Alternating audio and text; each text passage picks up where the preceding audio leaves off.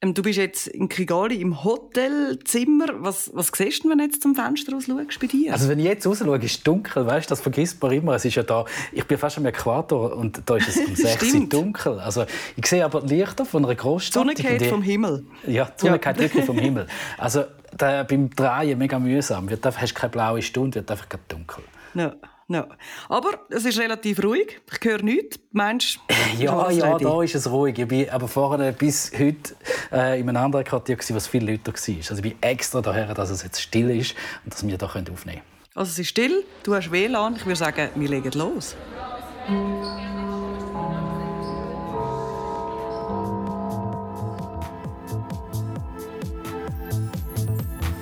IAM On Ear. Beobachtungen und Analysen zu aktuellen Themen im Podcast.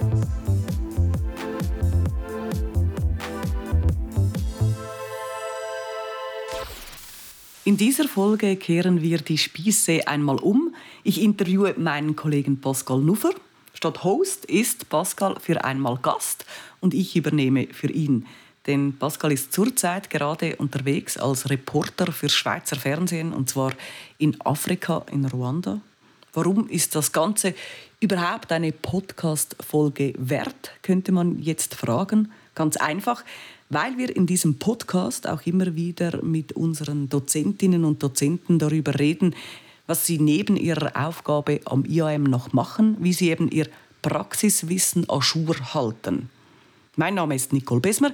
Ich bin selber auch Praxisdozentin und werde auch in Zukunft hier ab und zu am Mikrofon dieses Podcasts sitzen. Jetzt aber ab nach Afrika zu Pascal. Pascal, sag uns zuerst, an was für einer Geschichte in Ruanda bist du überhaupt dran? Ja, Ruanda verbringt man ja immer in Verbindung mit den Hutus und den Tutsis und diesem Genozid. Das ist das, was einem spontan in den Sinn kommt.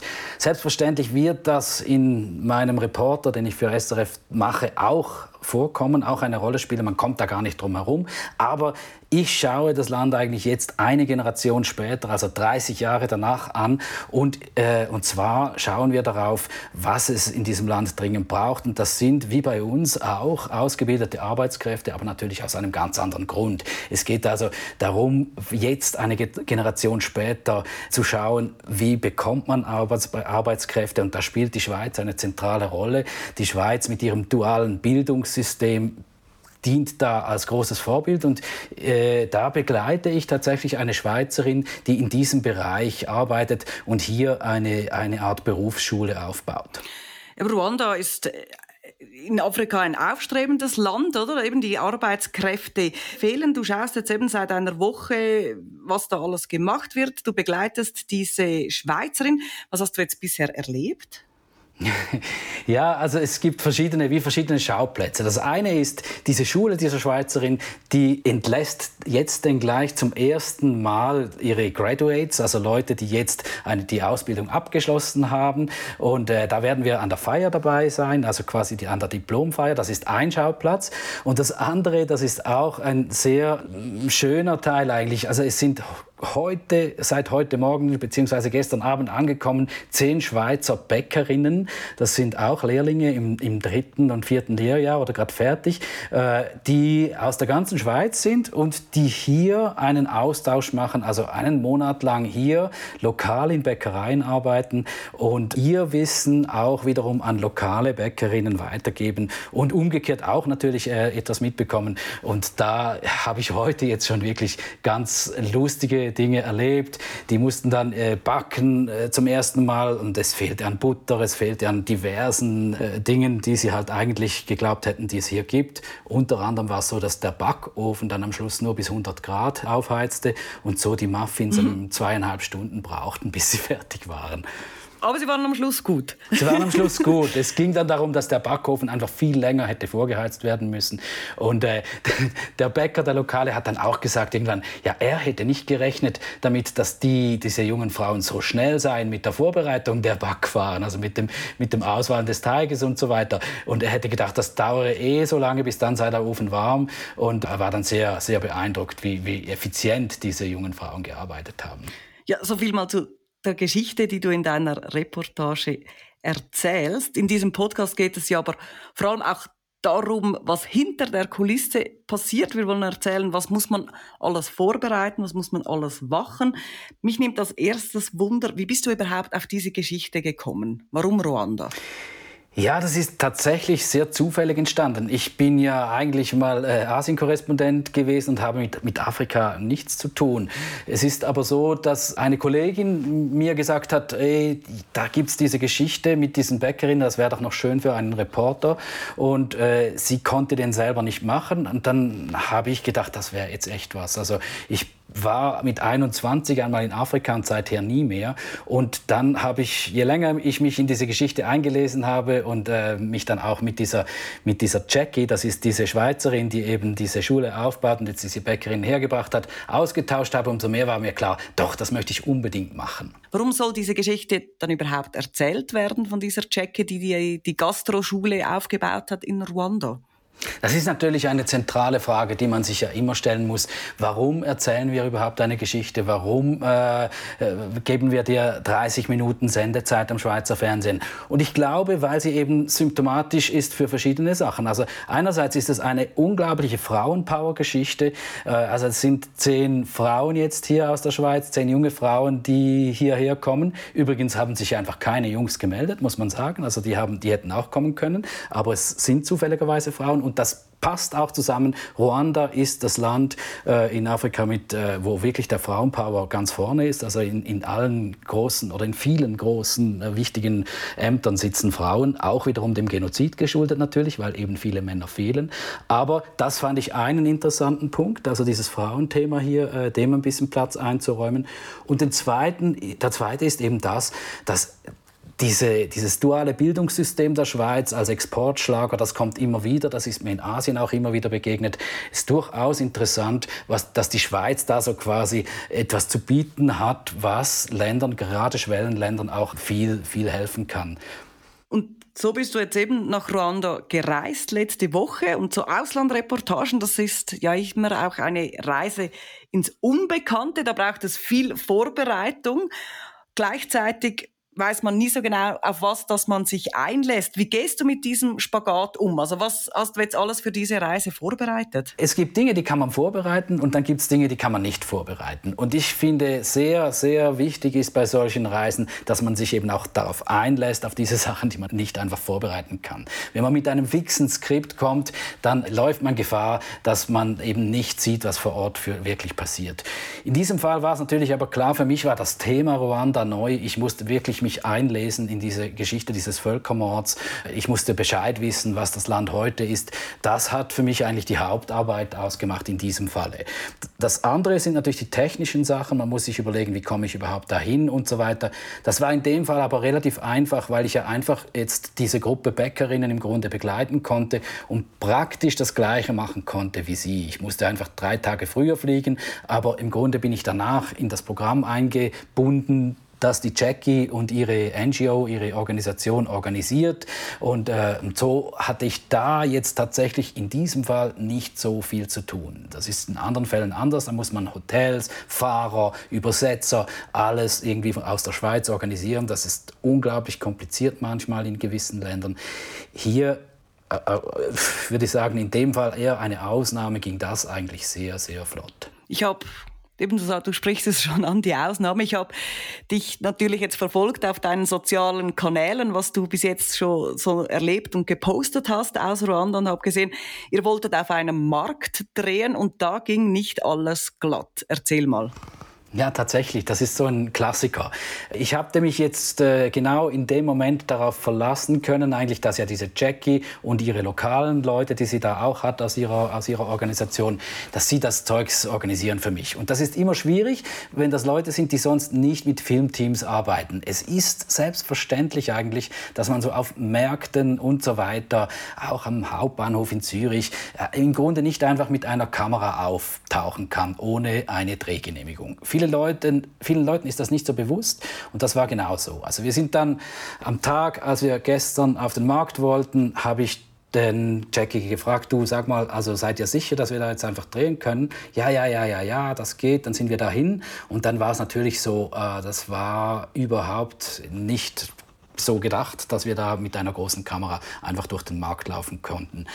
Es dauerte fünf Minuten und dann tauchte einer auf und dann mussten wir zum Marktchef und am Schluss saßen wir da eine Stunde, also bestimmt eine Stunde in seinem, in seinem Laden. Also Laden, das ist einfach so ein Kabuff mit Mehl und, und, und, und Säcken von Mais und so aufgetürmt.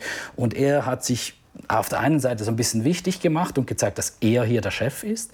Und auf der anderen Seite hat man auch gemerkt, es ist ihm einfach unangenehm. Er, er, will keinen Fehler machen, er hat Angst, was soll er jetzt mit diesen Ausländern, die hier mit einer großen Kamera rumrennen, was wollen die überhaupt und so weiter. Und irgendwann am Schluss ließ er uns dann raus. Da hat man dann gemerkt, er ist eigentlich froh, wenn, wir, wenn, wir, wenn er uns aus den Augen hat und hat uns gesagt, wir dürfen jetzt eine Stunde drehen. Und dann haben wir das gemacht und sind dann gegangen.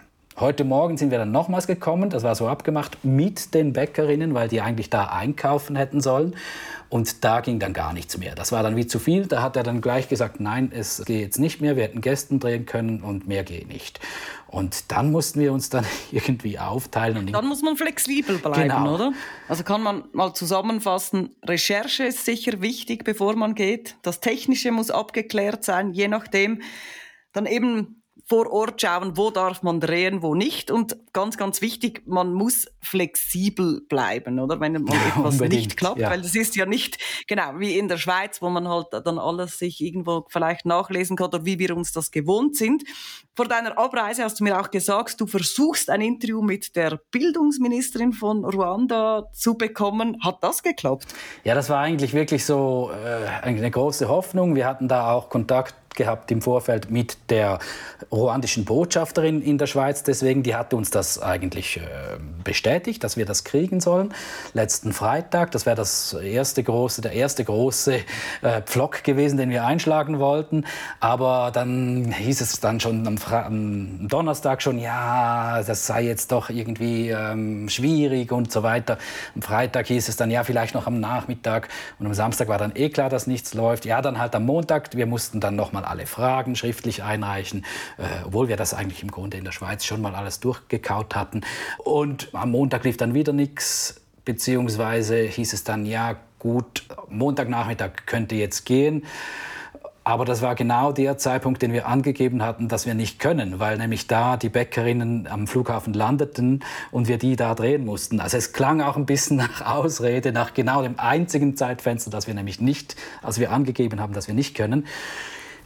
Trotzdem haben wir dann zugesagt und haben gesagt, okay, wir kommen und sind dann am Schluss zu spät gekommen, aber äh, es war dann nicht die Bildungsministerin, die da war, sondern eigentlich eine Stufe drunter. Es war die Chefin des Amtes für Berufsbildung, also auch hoch und eigentlich im Grunde sehr viel passender, weil es geht ja im Grunde hier um Berufsbildung. Also so, so gesehen war das, war das für uns eigentlich überhaupt kein Problem. Es war dann sehr formell und es war aber, aber irgendwie auch niedlich, wie sie das dann durchgezogen haben. So hat niemand das Gesicht verloren und wir hatten unser Interview und wir haben jetzt trotzdem noch eine offizielle Stimme des, von Ruanda zum Thema. Aber das ist wahrscheinlich ein weiteres Learning. Es gibt unvorhergesehenen die da das dann ganz viel Zeit frisst, dass man dann nicht vielleicht eingeplant hat. Oder? Tatsächlich, also das Zeitmanagement, das, das, also wenn man das Zeitmanagement aus der Schweiz, das man auf dem Papier hat, durchziehen will, dann ist man meist verloren. Man muss, äh, man muss sich wirklich den lokalen Gegebenheiten halt wirklich anpassen. Es beginnt damit, das war mir klar, weil ich ja selber auch lange in dieser Region quasi um den Äquator herum gelebt habe. Das beginnt oft damit, dass gerade Leute, die dann drehen gehen, vergessen, dass es um 6 Uhr dunkel wird und dass man dann nichts mehr drehen kann äh, und dass die Tage halt einfach viel kürzer sind. Also wenn man, wenn man Video macht, ist das noch äh, essentiell, dass man Licht hat. Also auch das äh, sind so kleine Dinge, die man oft vergisst. Stau, Stau in den Städten, also von A nach B zu kommen. Wenn man auf Google Maps sieht, das sind irgendwie drei Kilometer und dann vergisst, dass man da zwischen vier und sechs am Abend unterwegs ist, dann, dann, äh, dann hat man schon verloren, weil, weil in diesen Großstädten hat es einfach dann immer komplett Stau, dass alles stillsteht. Mhm. Aber sehr intensive Tage in dem Fall. Also man muss vielleicht auch schauen, dass man von morgens, von hell bis hell immer auf den Beinen ist und versucht, die Sache in die quasi ins Reine zu bringen. ja, tatsächlich. Und wenn man tote Zeit hat, sofort umschwenken und sagen, okay, was könnten wir noch drehen? Jetzt, äh, das fällt aus, also komm, lass uns Straßenszenen drehen einfach jetzt hier. Oder, oder lass uns noch mal irgendwie einen schönen Sonnenuntergang drehen, weil wir den irgendwann sicher brauchen können. Einfach so immer dann sofort auf Zack sein und sich überlegen, ah, was von dem ganzen Programm, das wir sowieso haben, könnten wir vorziehen, könnten wir äh, jetzt machen anstelle von dem, was nicht geht. Mhm. Wir haben auch noch unsere Community auf Twitter gefragt, was sie von dir wissen wollen, von deiner Auslandsreportage in Ruanda. Das sind spannende Fragen zusammengekommen. Zum Beispiel Eva fragt, wie du das machst, dass die Leute Vertrauen zu dir fassen und dir auch die Geschichten erzählen und es dann auch nicht irgendwie voyeuristisch wird, also die Balance dann zu halten. Das ist ganz eine, äh, eine wichtige Frage. Und ich denke, Grundsätzlich gilt es natürlich dazu sagen, also man, man versucht den Menschen auf Augenhöhe zu begegnen. Man versucht sie in ihrer Situation äh, so gut wie möglich zu verstehen. Aber das ist ja schneller gesagt als dann getan.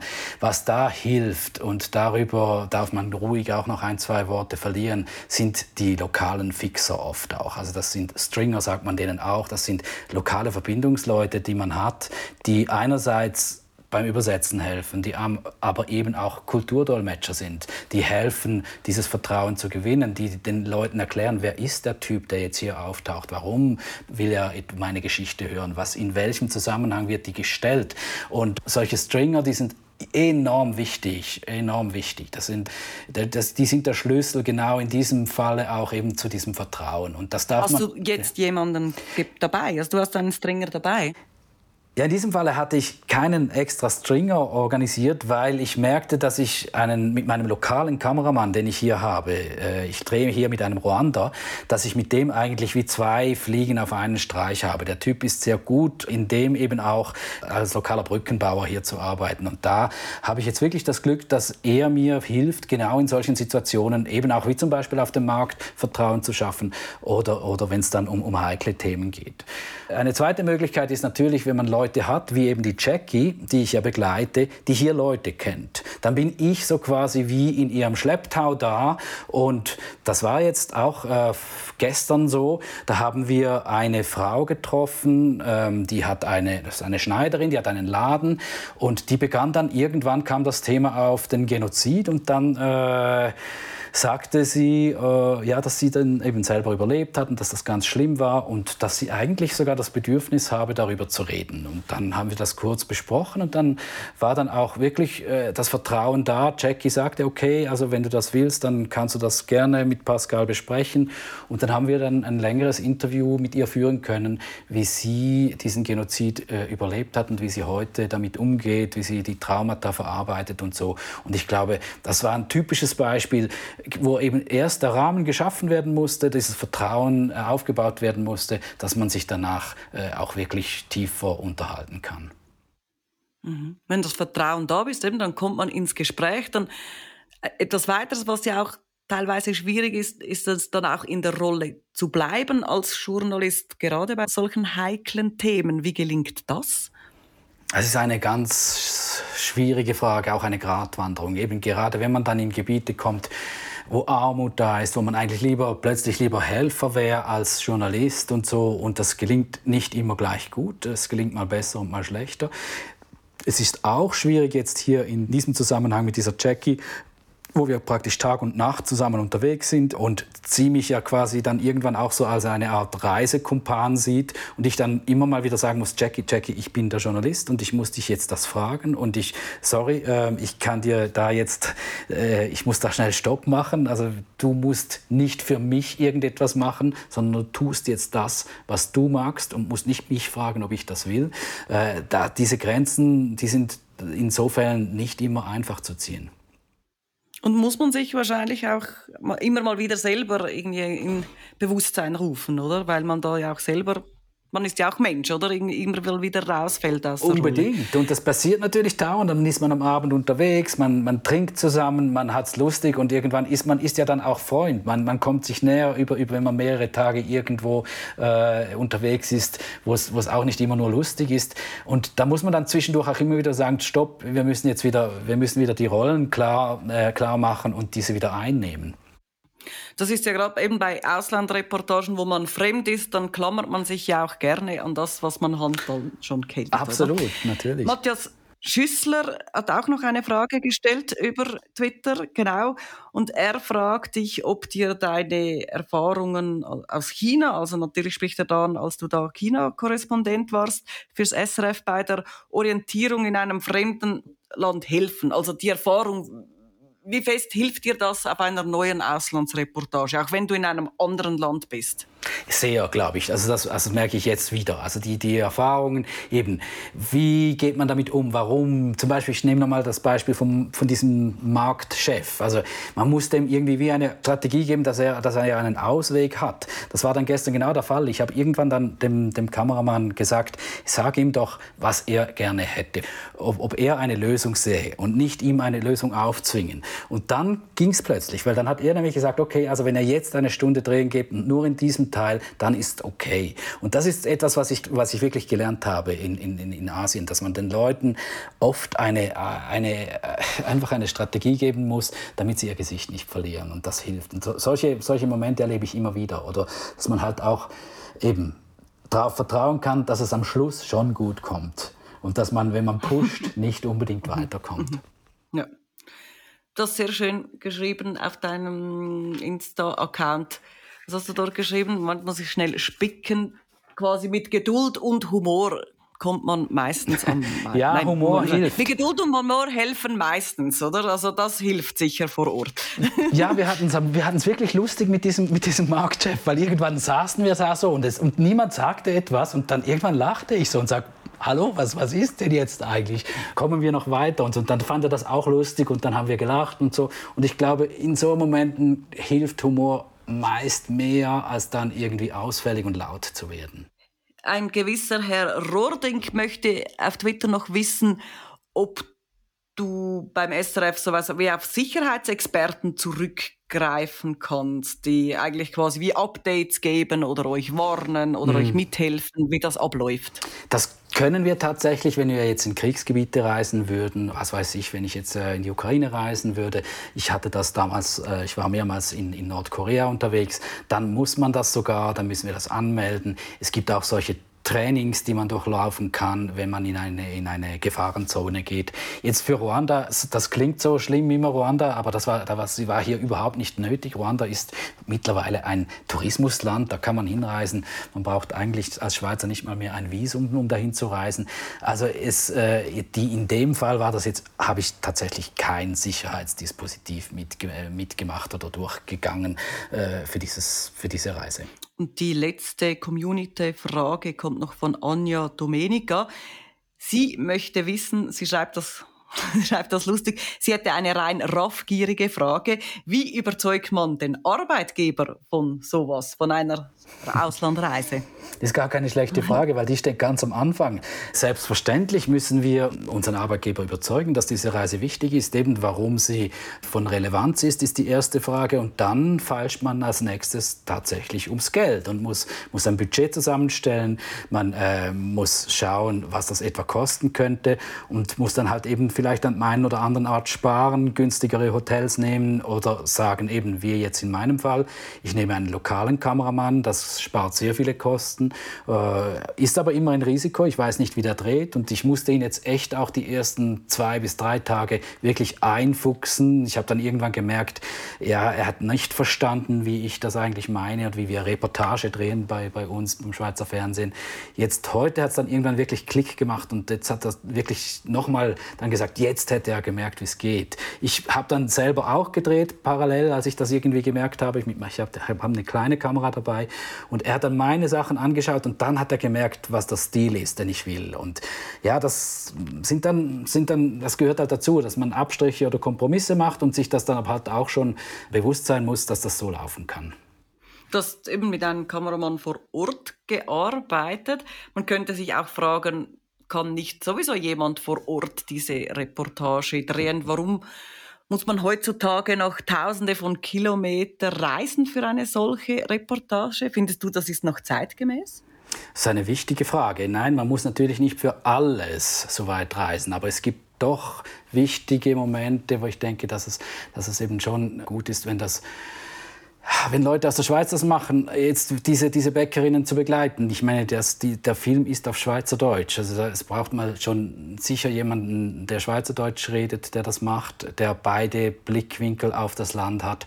Ähm, ja, also das ist, das ist eine, ein, wer würde eine Sendung wahrscheinlich alleine füllen, wenn man darüber redet, wo braucht es noch Korrespondentinnen und Korrespondenten?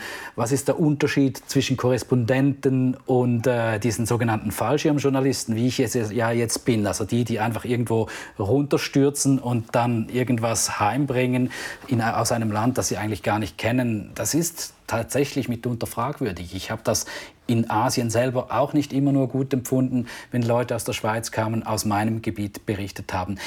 Es ist eine lange Diskussion ähm, und da gibt es dafür und dawider. In bei dieser Geschichte glaube ich jetzt tatsächlich, dass es musste so sein, dass das, dass das jemand aus der Schweiz begleitet. Wir kennen uns jetzt schon länger, Pascal. Ich glaube schon fast 20 Jahre sind wir uns immer ja. wieder gekreuzt. Und ich merke bei dir, bei dir brennt es so, du brennst so richtig für die Auslandeinsätze. Also ich habe jetzt gespürt, oder, dass du fandest, du findest jetzt richtig toll, dass du jetzt auf Rwanda reisen konntest, diese Reportage zu machen. Was reizt dich da so daran, als Journalist aus dem Ausland zu berichten?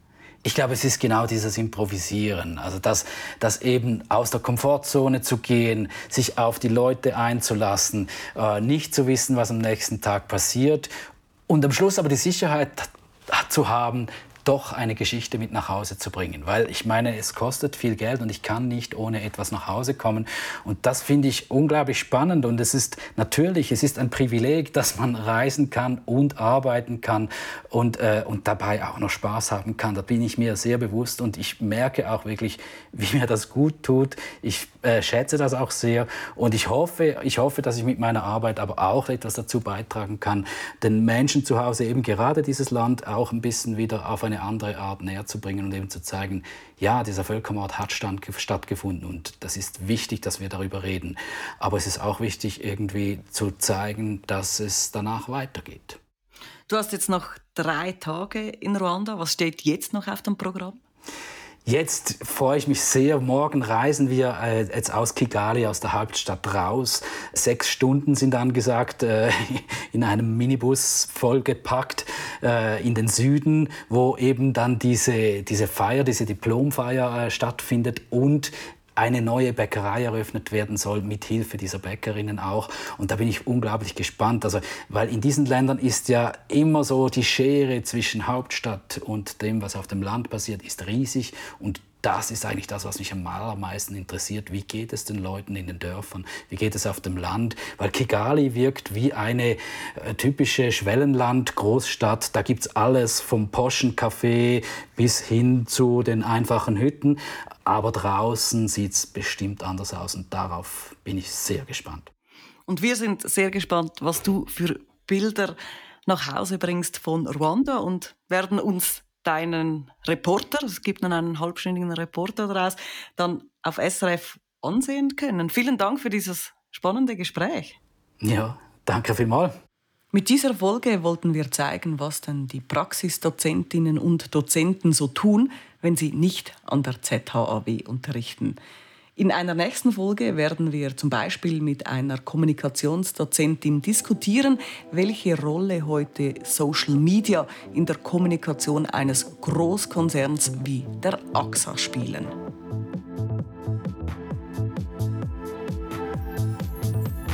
Das war der Podcast aus dem Institut für angewandte Medienwissenschaft der ZHAW.